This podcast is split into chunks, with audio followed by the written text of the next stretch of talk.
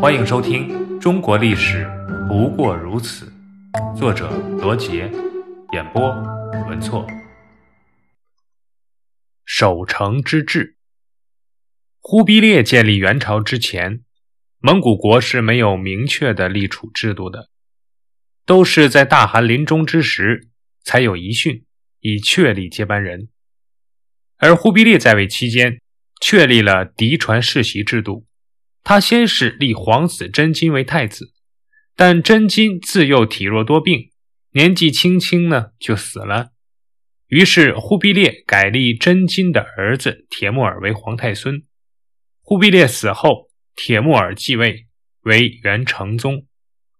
成宗继位后，内则听命于皇后，外则依靠完泽、哈拉哈孙等大臣的扶持。而且他还有一个特点。就是谨遵元世祖忽必烈的典制，丝毫没有变更，从而使社会安定，没有任何的动乱。历史上称之为守成之治。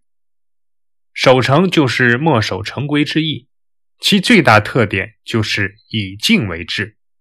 因此，成宗继位后启用的军国重臣，差不多全是忽必烈朝后期的原班人马，这就从人事方面。保证了按世祖遗规持营守城的国策，并且成宗给前朝功臣都加封了各种爵位，既表示尊重，又表示酬谢。其次，成宗一尊祖法，依照世祖时期的定制，坚守蒙汉合璧的政治制度。为了维持政局的平稳，各种制度机构除了有极小的变动之外，其性质职能。都遵照过去的定制。另外，成宗在位期间行宽大之政，他宣布了一些减免赋税、救灾济荒、减轻百姓负担、与民休息的政策。对一些遭受冰灾、水灾、旱灾和地震的地区，时常给予减免赋税的宽政。公元一二九六年，成宗要求权贵豪绅交纳他们隐匿的江南田租。以减轻百姓的负担。公元一二九八年，由于水旱成灾，成宗下诏减免受灾郡县当年田租的十分之三，受灾严重的地区则全部减免。老弱病残以及人丁稀少的民户免除三年的赋税，同时停止当年的一切土木工程。次年，成宗又派使节巡视各地，了解民间疾苦。在减轻民众负担的同时，成宗三令五申，要求地方官员鼓励农桑发展生产。这些措施对于维持政治经济上的相对稳定都起到了积极的作用。但是，成宗本人却没有祖父忽必烈的威信和才干，辅佐他的大臣完泽也是能力有限。因此，在成宗、完泽宽容和拖沓的管理下，朝政失去了行政活力。和财政平衡，官员队伍急剧膨胀，朝廷和京城的官员合计的定额为两千六百人，而御史台在公元一二九四年上报的京城官员竟超过了一万人。由于各行省官府冗员的大量增加，致使行政效率变得非常的低下。更为严重的是，官员贪污腐败之风愈演愈烈。据成宗本纪记载。公元一三零二年，元廷贪污的官员人数竟多达一万八千四百七十三人，贪污的赃银合计四万五千八百六十五锭。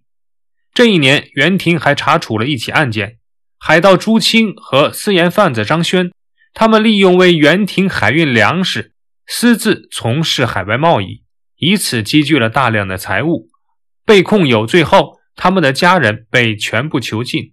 财产也被全部没收，这说明当时官吏贪污腐败的问题已经相当的严重。造成财政困难的另一个重要原因是常年的大兴佛事，奢侈之风很是盛行，而且成宗还给予皇室成员巨额的特殊赏赐，赐给三个驸马的银子总数就达到了十二万两。忽必烈时期。曾确立了给皇室成员岁赐的制度，而成宗给皇室成员的岁赐数额，黄金多出忽必烈时期的四倍，白银多出忽必烈时期的两倍。成宗即位后的两个月，中书省报告，朝会赐予之外，余额余钞有二十七万锭。忽必烈时期的储蓄几乎全用来支付皇室成员和功勋大臣的赏赐。如此巨额的赏赐，很快便造成了财政枯竭，元帝国的衰落便从成宗铁木儿的守城时代就出现了端倪。而铁木儿呢，由于年轻时酗酒过度，身体状况一直不太好。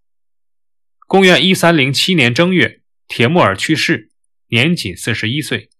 在他死前，由于他的皇太子德寿早夭，亦无其他的子嗣，因而皇位出现空缺，使得元廷中的诸多权贵为了争夺皇位，再次展开了血腥的争斗。